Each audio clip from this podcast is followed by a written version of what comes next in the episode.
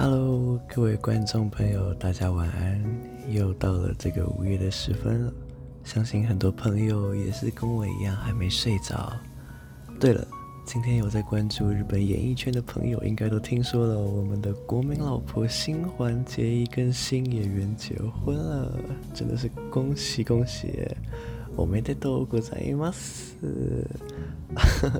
我想肯定是因为这个消息实在是太令人开心、太令人振奋了，所以大家才会翻来翻去的睡不着觉的，对吧？那总之不管怎么样，都非常高兴可以在这个寂静的时光跟大家 say good night。这里是 G-Fat 频道的晚安电台节目，我是 Ken。 非常欢迎，也感谢大家今天也来到这个属于你，也属于他的睡前晚安频道。刚刚说到这对高级 CP 对，我想一定有很多人最早认识到这对 CP 的时候是《月薪娇妻》这部电视剧上映的那段时间吧？不知道大家是不是都有看过这部电视剧？我想想哦。距离这部电视剧上映应该也有个三年到四年左右了吧？大家都有看过吗？如果没有的话，我是真的还蛮推荐的。我想这部片对你的人生观多少都会带来一些正面的影响，比方说，嗯。我们在生活上、学校里或者是工作场合，多多少少都碰到过一些没有经验过的人际关系挑战吧。大多数的情形下，我们到底是勇敢的表现自己的想法呢，还是就默默跟着大众的影子走？嗯，或者是说，当我们在对身边的人说出“我这么做都是为了你好”这样的话之前，是不是都有先跟对方做过一些沟通了解，才不会发生说，嗯，我们正在用我们自己的方式为对方好，但是对方其实是没有感受到的，或者是其实我们是同一条船上的关系，我们。应该要为了某一个共同的目标，或者是共同的关系去做一些努力。那这个当然就不是说我们片面的一个人的想法，或者是做一些事情就可以达成的。我觉得这部片里面就传达给我们还蛮多像这样子的一些消息哦，所以我觉得能看一下这部片的话，一定是有好处的。我想。这部片会这么热门、这么有名，除了说他，呃，这个演员是非常有名的之外，也是因为他描述的一些道理跟他的剧情都是很深入人心的关系吧。所以说，不管是恋爱关系，还是同侪关系、同事关系都好，我认为它都会是我们每个人生命中非常非常重要的一个部分。我们之所以会是现在自己，我想都是因为身边有这些重要的人的关系吧。是因为，嗯，跟他们的这些互动交往的过程中，我们才慢慢有了现在自己的一些想法、自己的个性。那关于这个议题，以后也可以再花一些时间跟大家分享分享我的一些切身的经历，还有我听到的一些故事。如果各位有一些特别的经验，还是故事，也非常欢迎你来留言告诉我，或者是寄信到我的信箱，我可以在看完之后，在下一个作品中，下一个电台里面跟大家做分享跟回应。最近也是离大学指考还有毕业季很近。我想刚好也趁这个机会跟大家聊一聊关于梦想这个话题吧。嗯，不知道大家是不是都曾经或者是现在有一些什么梦想？嗯，可能是考上一个理想的学校，或者是完成一个人生目标，像爬山，还是潜水等等的。很多很多，但是不知道大家有没有想过，为什么我们会把这些事情称作一个梦想，而不是一个目标呢？我们有时候应该也会说，哦，我最近的目标是要，嗯，减肥十公斤。我最近的目标是想要段考考进前五名。怎么就不是说我最近的梦想是想要考进段考前五名？不过如果是换在，嗯，嗯，升学考试好了，我会说。我的梦想是考上某某学校某某系的机会好像有比较多一点。那 whatever，每个人多少都会这个有一些自己的定义哦。不过呢，关于这个啊，我之前有听到一句我觉得很喜欢的话，想跟大家分享一下。他说：“梦想呢，就是一种让你感到坚持就是幸福的东西。”哇，我听到当下就是觉得非常的有共鸣啊，整个就是心有戚戚焉。我想这其中包含了一个嗯心甘情愿的感觉吧，就是如果我觉得一件事情是一个梦想的话，那我会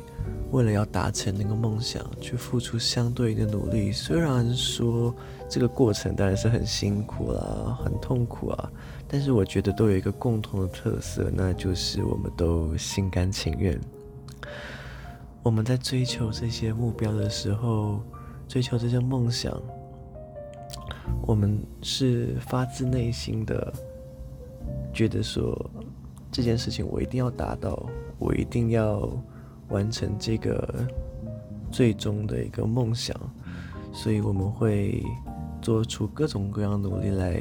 完成它。讲到这个，我有一个小我很多岁的朋友，他现在是一个高三的同学，他准备要考大学自考，但是他不是一开始就决定要考大学自考的哦。他原本是学测，打算要在申请入学的时候申请上一个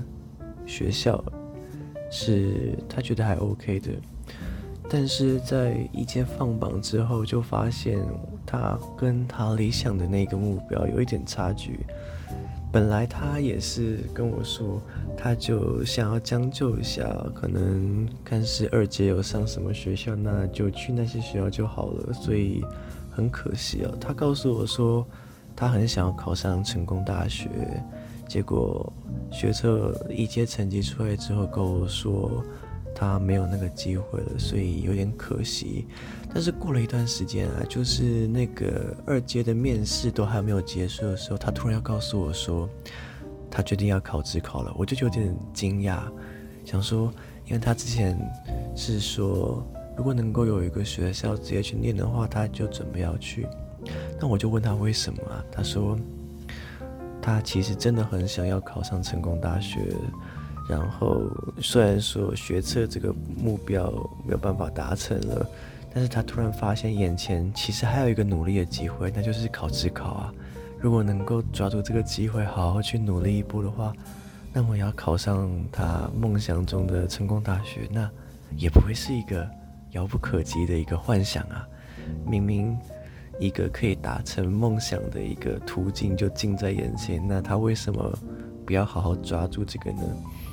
我就听了就觉得非常非常的感动。我自己有在做家教老师，我碰过过好多同学，他们就是，呃，可能不想要再考一次大考，或者是旁边同学朋友都在玩，所以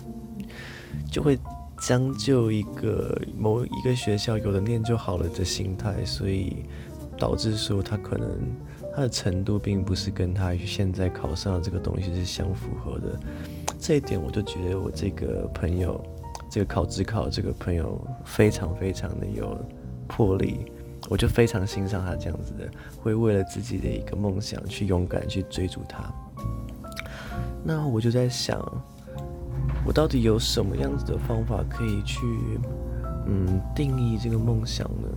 我想一定有很多种，不过我想跟大家分享一些我的看法，就是我怎么想。梦想这两个字的，嗯，首先我觉得应该是坚定吧，就是这个想法呢，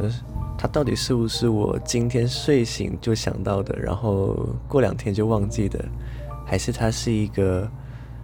长久的，我随时随地都这么想的，我一个长期的理想、长期的打算。还有一个就是很重要的，我想热情吧。如果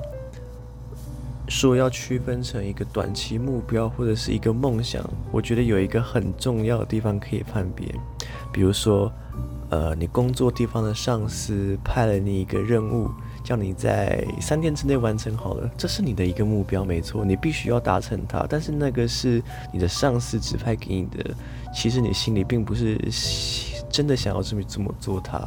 你当然就不会有一个热情。但是如果是你自己的梦想就不一样了，比如说，嗯，你想要开一家蛋糕店。那你为了想要让这家蛋糕店可以成功的经营下去，你会付出你很多热情，而且你会发现说，在做这件事情的时候，你是非常快乐的。我想就是这两个点，是我对于梦想这个词最大的一个定义跟想法吧。那不知道各位对于梦想还有什么其他的想法呢？非常欢迎你可以在下面留言，或者是即兴告诉我你的小故事，还有你的一些想法。我以后都会在这个 podcast 频道继续跟大家分享我的小故事，还有别人告诉我的一些小烦恼，用一些轻松的方式跟大家聊聊我的一些想法跟看法。